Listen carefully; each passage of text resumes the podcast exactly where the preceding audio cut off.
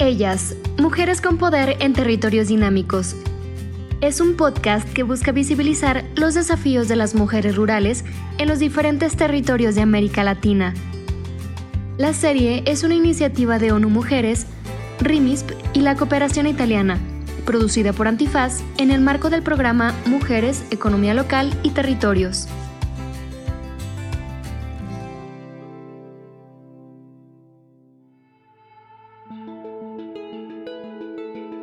Hola, bienvenidas y bienvenidos nuevamente a nuestro podcast Ellas, Mujeres con Poder en Territorios Dinámicos.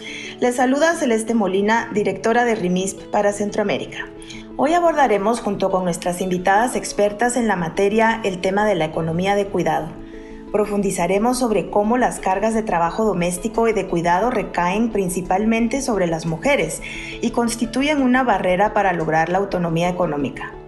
Nuestras invitadas nos comentarán algunos ejemplos de qué avances ha habido en la región desde la política pública para reconocer, reducir o redistribuir las cargas de trabajo doméstico y de cuidado en América Latina.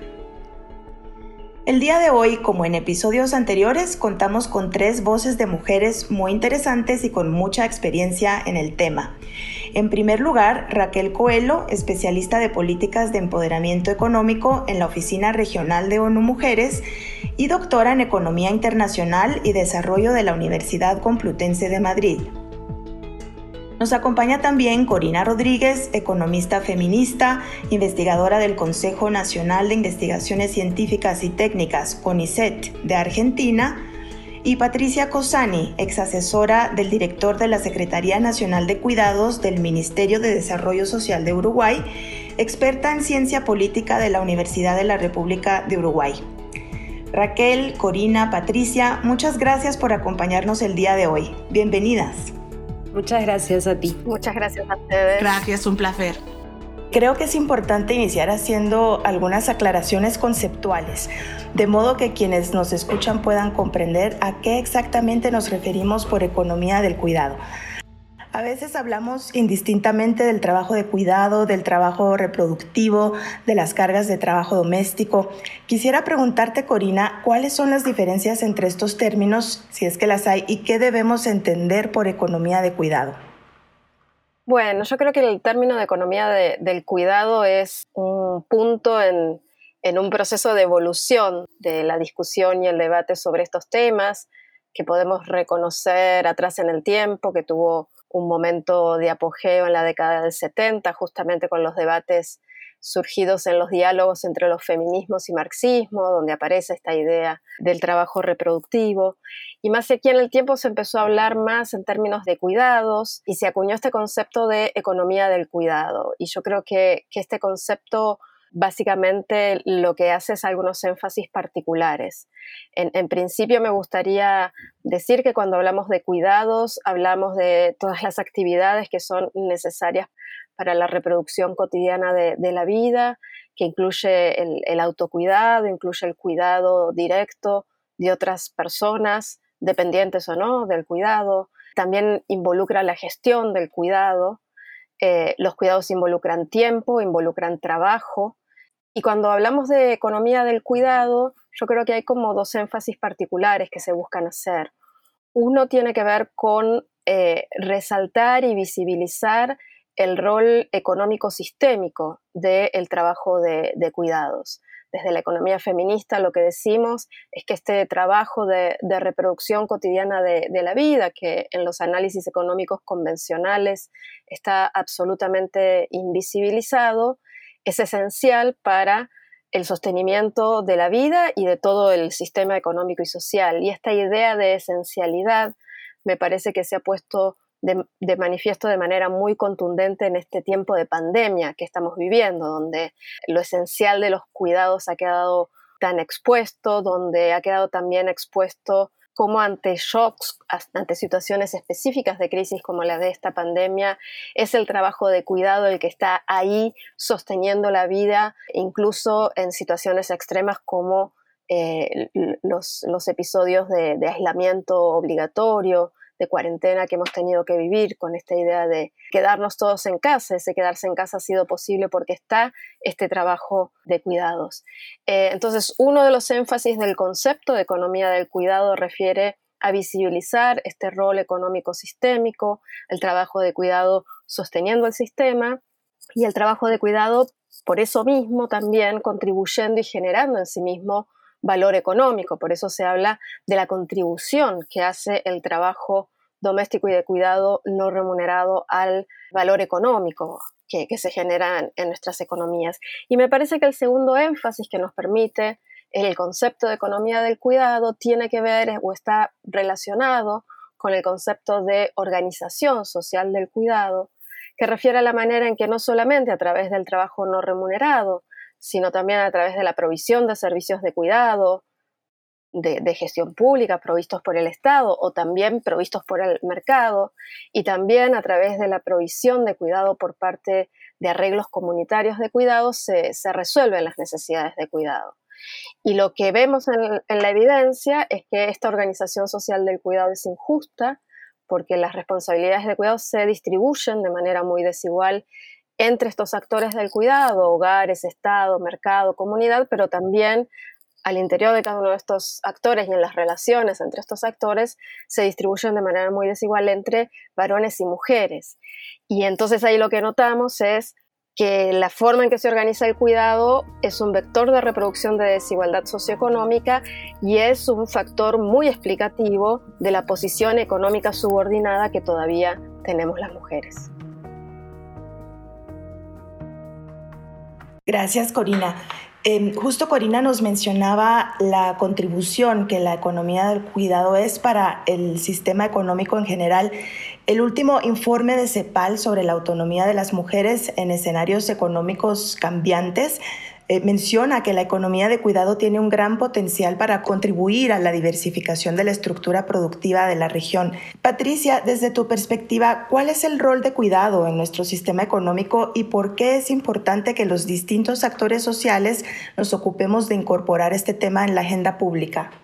Para comenzar, un poco retomar lo que Corina venía mencionando, ¿no? El cuidado forma parte de, de la sustentabilidad económica y del desarrollo de una sociedad, por todo lo que ella mencionaba desde el punto más de la economía del cuidado, pero también pensando en, las personas que son sujetas de derecho de esta política pública, que tiene que ver con el desarrollo infantil y con cómo las nuevas generaciones van cumpliendo con un desarrollo económico que necesariamente tiene que estar al servicio del desarrollo social de las sociedades, valga la redundancia. En esto de, la desigualdad de género y de los roles que asumimos las mujeres y cómo el, cuidado viene por detrás de, de, brechas que existen y que quizás desde los movimientos feministas han sido muy proclamadas, como la autonomía económica, la participación social y política de las mujeres y la propia violencia de género que tiene que ver con estos roles que están estereotipados y que tienen que ver con que las mujeres tenemos que refugiarnos en el mundo de lo, de lo privado y no podemos acceder al mundo de lo público. En ese sentido y para poder desarmar, digamos, esta estructura que está prearmada, es necesario el cambio cultural y para el cambio cultural necesariamente se requieren de todas las voces. Por eso es muy importante, y en el caso de Uruguay lo fue, el involucramiento de la academia con conocimiento este, estricto sobre todos estos temas, pero también del movimiento social, que obviamente el movimiento de mujeres y feministas es muy importante, pero que también hay otras voces atrás porque esta política pública también implica derechos para aquellas personas que están en situación de dependencia y que tienen que poder ser parte de la sociedad.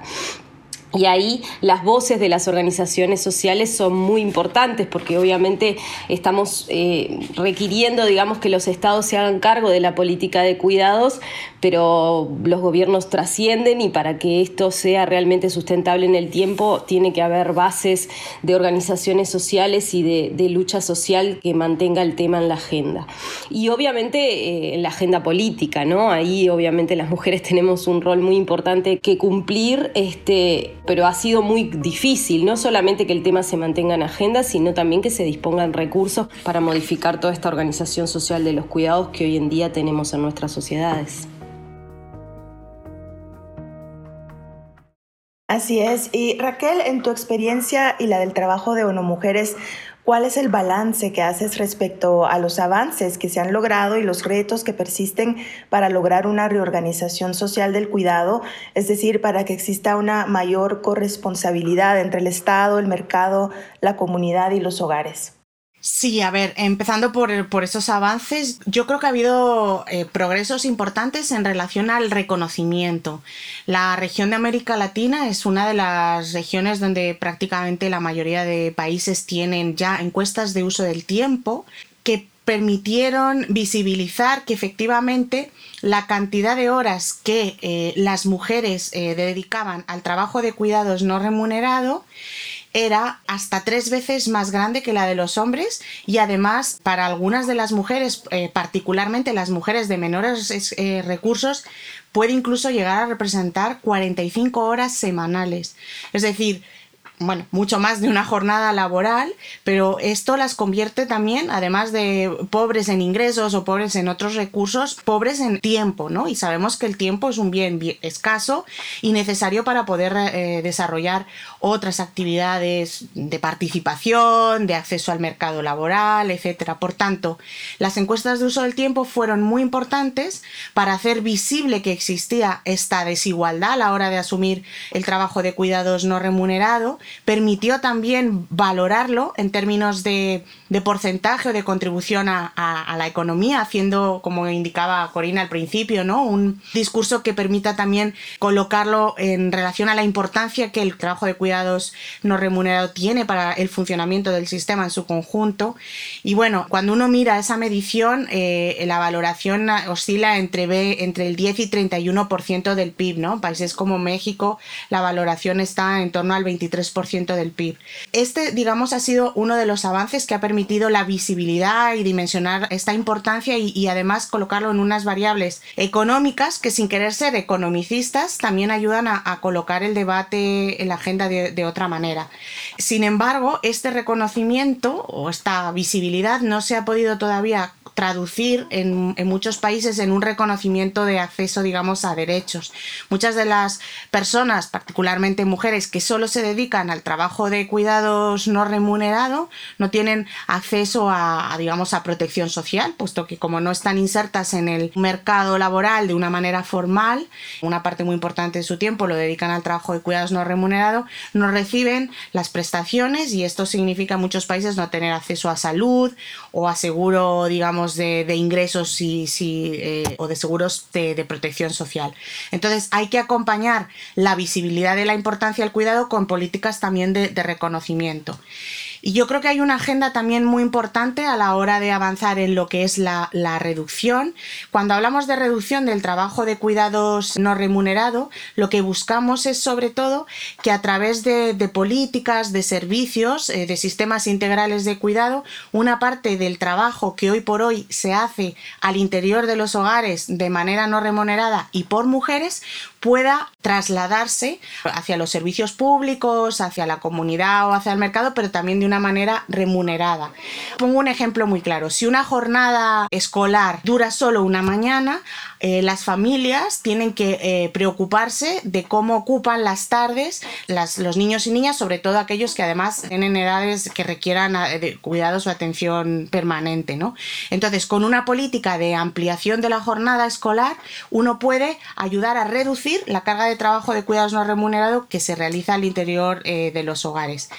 Y luego otro elemento que es muy importante entender en nuestras sociedades tiene que ver con la pirámide poblacional y nuestra expectativa hacia, hacia futuro. Somos eh, sociedades en América Latina que también estamos envejeciendo y donde incluso la OIT ha estimado que los cuidados de larga duración van a generar ya en lo inmediato un déficit mundial de más de 13 millones de profesionales dedicados al cuidado de larga duración. Digamos, con el envejecimiento de la población va a las, necesidades de cuidado van a ser crecientes y por tanto vamos a, requerir de estas políticas y de estos sistemas integrales de cuidado que permitan que una parte de lo que se hace no remunerado al interior de los hogares y por las mujeres sea redistribuido y repartido entre otros actores. Y luego un elemento fundamental, y con esto también cierro también esta parte, es muy importante trabajar en la redistribución entre hombres y mujeres. Tradicionalmente, que los cuidados hayan recaído en las mujeres y haya generado esta pobreza de tiempo es uno de los elementos que ha generado también la desigualdad y la, y la falta de acceso a otros espacios de participación, de acceso a toma de decisiones, de, generación de ingresos. El poder eh, redistribuir el trabajo de cuidados de hombres y mujeres dentro de los hogares y también en las profesiones es fundamental. La región tiene muy pocos países con permisos de paternidad o estos son muy reducidos. E incluso vemos, por ejemplo, en la pandemia donde eh, Corina ya citaba que se han incrementado exponencialmente el trabajo de cuidados, que eh, se han incrementado para los dos, pero sigue existiendo la misma brecha, ¿no? Donde las mujeres siguen realizando tres veces más trabajo de cuidado con los hombres. Por tanto, redistribución eh, de roles entre hombres y mujeres para abordar este trabajo que es tan importante. Importantísimo, nos queda muy claro que queda muchísimo por hacer y desde diferentes actores, ¿no? Tanto el Estado como el mercado, la comunidad y eso tendría unas repercusiones enormes en el, en el mundo laboral y en las economías.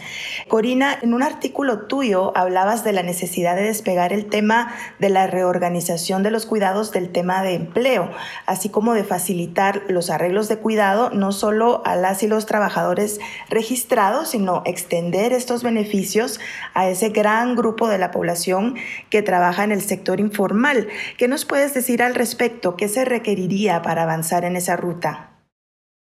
Sí, yo señalaría que parte de, sobre todo de la agenda de políticas públicas y de regulaciones vinculadas al cuidado, iniciaron con una mirada que tenía que ver más con la conciliación entre la vida laboral y familiar de las personas, incluso con una visión un tanto maternalista. Yo creo que los primeros debates se centraban y las primeras propuestas en tratar de ver con qué mecanismos se podía facilitar que las mujeres trabajadoras pudieran combinar mejor su, jornada de trabajo remunerado con su jornada de trabajo no remunerado.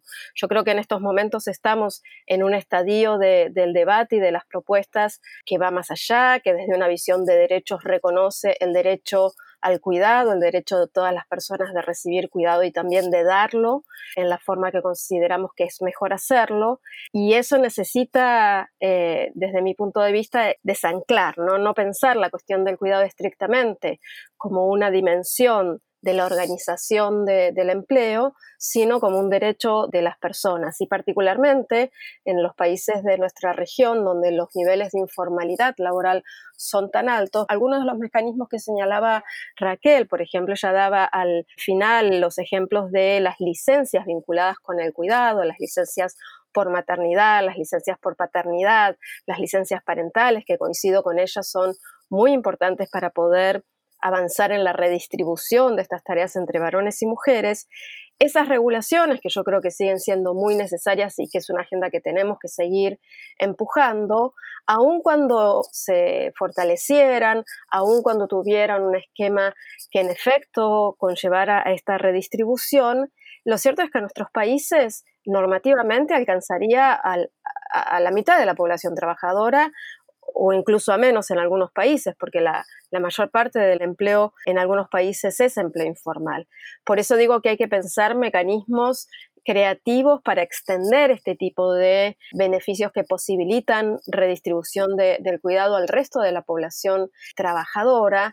Y desde mi punto de vista, la clave en América Latina, que es una región tan desigual, donde tenemos estas desigualdades en los mercados laborales, pero también tenemos desigualdades socioeconómicas muy marcadas que implican que ante la debilidad de las políticas públicas haya hogares que puedan comprar cuidado y otros que no, eh, yo creo que justamente por eso la clave está en las políticas de provisión de servicios de cuidado, en línea con, con las nociones de sistemas integrales de cuidado, que yo creo que son una mirada potente para, por un lado, abordar las distintas dimensiones del cuidado, por otro lado, abordar su complejidad, no es lo mismo lo que necesita en términos de cuidados un hogar en un gran centro urbano de nuestros países que un hogar rural, no es lo mismo lo que necesita una mujer asalariada registrada que lo que necesita una trabajadora migrante o una trabajadora rural.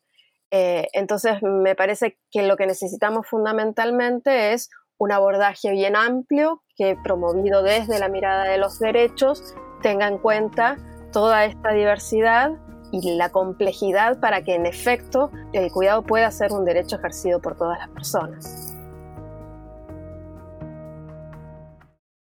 Pues es evidente que todo esto que estamos hablando para implementarse en la práctica requiere de todo un conjunto de políticas públicas. Sabemos que Uruguay es uno de los países más avanzados en América Latina con su sistema de cuidados.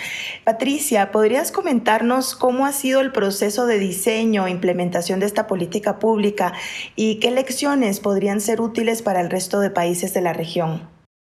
Sí, claro, un breve resumen, ¿no? Porque es como eh, complejo contar todo el proceso. Yo creo que se dieron como un escenario, digamos, compuesto por varios indicadores que dieron paso a, la creación del sistema. Uno es que Uruguay venía avanzando en un proceso de pensar su matriz de protección social y entendió políticamente que el cuidado tenía que ser parte de, de esa matriz. Crear el sistema de alguna manera fue crear ese cuarto pilar que junto con la educación, la salud y la seguridad social conforman esto que hablábamos hoy de la sustentabilidad sustentabilidad social de, del Uruguay. Lo otro es el contexto político, ¿no? Hubo un gobierno que tomó el tema, que lo colocó como un buque insignia en el periodo pasado, que fue cuando se crea el sistema, pero que además venía de, de, un periodo anterior donde se había hecho un trabajo técnico muy solvente, donde se habían llegado a acuerdos importantes, tanto conceptuales como desde el punto de vista de la formación, como por ejemplo tener un baremo para medir la, las situaciones de dependencia, en fin, entre varios ejemplos.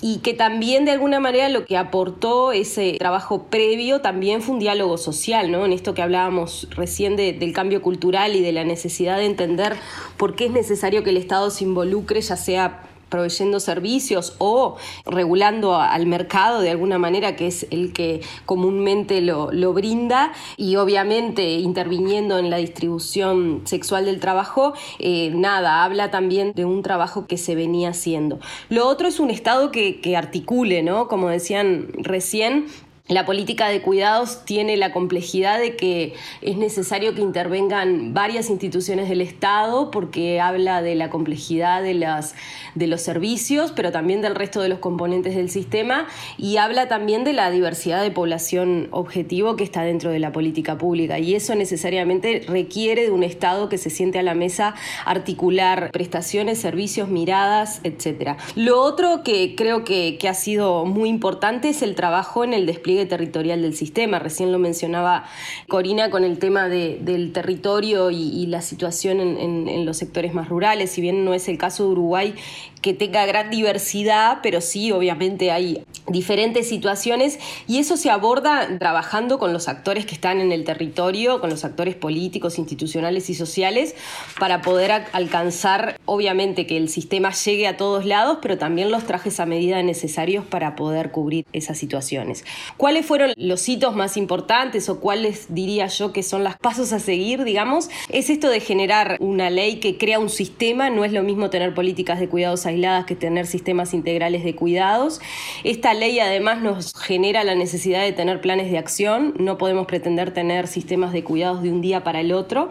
Y esos planes de acción trascienden los servicios, por eso hablamos de los cinco componentes. Y ahí estoy hablando de la regulación, o sea, de la calidad de los servicios, estoy hablando de la formación de los recursos humanos del cambio cultural y de que los sistemas de información y el conocimiento nos siga dando evidencia para trazar el camino. Lo otro es la gobernanza del sistema, que ya mencioné la interinstitucionalidad necesaria, pero bueno, tener potencia en quiénes van a conducir este proceso a mí me parece que es muy importante y desde qué mirada, de que tenga una mirada social me parece que es, que es una cuestión fundamental y obviamente el diálogo permanente con las organizaciones sociales. Los desafíos creo que, que los podemos resumir en tres o por lo menos desde aquí trazamos esa ruta. La primera es el financiamiento. Para desplegar sistemas nacionales de cuidado es necesario pensar en qué modo de financiamiento nos vamos a dar y qué es lo que la sociedad, el Estado este, y el mercado está dispuesto a, dar. Lo otro es la universalidad, que generalmente pensamos en la universalidad y pensamos en la cobertura, alcanzar a todas las personas. Yo creo que ahí hay una cuestión de cobertura, pero también hay una cuestión de calidad que atraviesa este, obviamente las clases sociales, pero obviamente atraviesa el territorio, el género, las generaciones, en fin. Y lo último es la corresponsabilidad que veníamos hablando, ¿no? A la corresponsabilidad de género que, que ya hemos mencionado le sumo la corresponsabilidad social. Yo creo que uno de los servicios más innovadores que se generaron en Uruguay fue la creación de centros de cuidados para primera infancia e infancia en conjunto con las empresas y los sindicatos. O sea, esta relación de diferentes actores que logran de alguna manera aunar fuerzas para poder generar servicios de cuidado. Y en esto de lo territorial, y con esto termino, este, tener en cuenta de que no es lo mismo estos desafíos, como decía Corina hoy, en la ciudad capital, si se quiere, que en un territorio rural donde las desigualdades son mucho más profundas, donde el cambio cultural necesario es más profundo, donde el acceso de las mujeres al mercado laboral formal es más dificultoso y donde el acceso a la formación y espacios comunitarios de participación política y social también son más dificultosos para las mujeres. Un poco por ahí serían los desafíos. Gracias Patricia, de verdad muy interesante y pues es evidente que pues es un tema complejo crear un sistema integral como el que nos describes de Uruguay y me doy cuenta cómo eso en realidad es un reto muy grande para muchos países en América Latina. Quizás aprovecharía para preguntarle a Raquel, Raquel, desde la visión regional que tienes en la Oficina Regional de Uno Mujeres, ¿cómo ves a otros países? ¿Hay, otras experiencias interesantes? ¿Cómo, ¿Cómo ves que esto avanza en términos de crear este tipo de políticas públicas en la región? Bueno, efectivamente Uruguay fue el pionero. De hecho, uno de los eh, elementos fundamentales de la experiencia de Uruguay es que por primera vez se habla de un sistema integral de cuidados como un elemento fundamental del sistema de protección social. Entonces, realmente fue inspirador para la región y para el mundo, yo diría. Y siguiendo un poco el ejemplo de, Uruguay, actualmente ya hay países que están buscando establecer estos sistemas integrales de cuidados. México viene de aprobar o digamos de incorporar una, la legislación de avanzar hacia ese sistema de cuidados en su constitución. Países como Colombia también o como Costa Rica ya han avanzado en establecer sistemas nacionales de cuidado, ¿no? O sistemas integrales de cuidado con distintas denominaciones. Por tanto, esta mirada holística ¿no? que, explicaba muy bien Patricia, de, poder involucrar a distintos actores, de poder tener estrategias diferenciadas de servicios, pero también de formación, de formalización y abordar, digamos, a las distintas poblaciones que necesitan prioritariamente cuidados, porque todas las personas necesitamos cuidados, pero algunas personas dependen realmente de los cuidados para poder vivir. Yo creo que hay, hay avances en la, en la región y bueno, esperamos que justamente a raíz de la pandemia, donde se ha evidenciado la insostenibilidad de la forma actual de organizar los cuidados, a la vez que se ha evidenciado lo fundamental que los cuidados son para poder tener un, funcionamiento de la sociedad. Esperemos, digo, que la recuperación y los, y los políticas de recuperación de la crisis puedan ser realmente una oportunidad para enfrentar y para abordar esto de manera más precisa. Argentina también está haciendo importantes esfuerzos en este sentido y en el Observatorio de Políticas COVID de la CEPA es uno de los países donde se, se muestra que han puesto más medidas en el contexto de la pandemia para poder abordar la, la insostenibilidad de los cuidados y poder hacer frente a esas necesidades en el contexto también particular de la, de la pandemia. Gracias Raquel. Bueno, ya todas mencionaron de alguna manera cómo la pandemia ha evidenciado estas debilidades, ¿no? Y la importancia de la economía del cuidado y cómo todos dependemos de eso para el sostenimiento mismo de la vida, ¿no? Y en este contexto, porque ya estamos llegando al final del episodio, justo yo tenía una pregunta sobre los retos ante la pandemia Tal vez si de manera muy breve cada una pudiera decirme, pues, cuál es el, principal reto que tienen los gobiernos, qué es como la principal acción que deberían de estar emprendiendo todos los gobiernos respecto al tema de los cuidados en el contexto de la pandemia. Eh, iniciamos con Corina. Sí, yo creo que el, principal reto es justamente eh, empujar la agenda del sistema de cuidados y que un desafío enorme en este contexto particular donde los países van a, haber quedado bastante agotados en términos de sus recursos fiscales. Creo que allí hay un desafío enorme, pero que también es la oportunidad de socialmente disputar por la asignación de esos recursos y me parece que entender al sector de los cuidados como un sector que puede empujar la recuperación económica es una buena estrategia. Gracias, Corina. Patricia. Yo hago mío las palabras de Corina, totalmente de acuerdo, creo que es una oportunidad que hay que aprovechar y quería hacer hincapié en una cuestión que dijo Corina hoy al principio que tiene que ver con la gestión de los cuidados. Muchas veces nos olvidamos de esa parte y, las mujeres eh, sienten esa sobrecarga y creo que la pandemia lo puso en evidencia, esto de que las mujeres podemos hacer muchas cosas al mismo tiempo. Peleo porque esto no, no quede así establecido, sino por el contrario, ¿no? Como esa presión de estar en todo al, mismo tiempo, trabajando, cuidando a los chicos, generando la comida, el alimento, la limpieza del hogar y respondiendo de manera adecuada a nuestras responsabilidades laborales, todo al mismo tiempo puso también de manifiesto cómo esa gestión de los cuidados permanece este, aún estando presentes en el trabajo remunerado las mujeres. Entonces, nada, me parece que la pandemia de alguna manera nos tiene que hacer alzar la voz más fuerte por la necesidad de, avanzar en sistemas de cuidado como parte de la protección social de nuestros países. Gracias, Patricia. Raquel. Yo me sumo un poco a las palabras. A nosotras desde ONU Mujeres nos gusta visibilizar el hecho de que invertir en cuidados no es en realidad un gasto, sino que genera beneficios y lo llamamos inversión. Beneficios obvios en términos de calidad de vida, de, retorno, digamos, eh, pues, los retornos educativos, los retornos de tener unas, las personas bien cuidadas, pero también hay beneficios en términos de formalización que pueden retornar al Estado vía contribuciones a la seguridad social y vía impuestos restos beneficios en términos de renta familiar que también generan una mayor capacidad de consumo y por tanto una parte retorna en forma de impuestos a las, al Estado. Por tanto hay, hay un beneficio, hay un retorno que realmente los Estados van a poder apoyar. Y luego un elemento también fundamental que tiene que ver con la generación de empleo. Esta pandemia está dejando muchísimos sectores y muchísima población desempleada. Sabemos que las inversiones en cuidado generan incluso hasta dos veces más empleo que las inversiones en obra pública, en infraestructura, digamos, que no sea de cuidados. Por tanto, hay también un beneficio en el contexto particular de pérdida de empleo y pérdida de ingresos de tantas familias que tiene que ver con la posibilidad de movilizar empleo y que las personas tengan acceso a, a un empleo digno. Así es. De verdad ha sido fascinante compartir este espacio con ustedes. Nos queda claro que hay mucho por hacer en la región respecto a la economía de cuidado y hay mucho más que discutir, pero una vez más el tiempo se nos ha agotado, así que agradezco a las tres por el tiempo y la disponibilidad por compartir sus conocimientos y sus experiencias. Y bueno, les dejamos como siempre con una invitación para escucharnos en el próximo episodio. Muchísimas gracias a las tres. Un placer. Gracias. A ti, Celeste, por la invitación.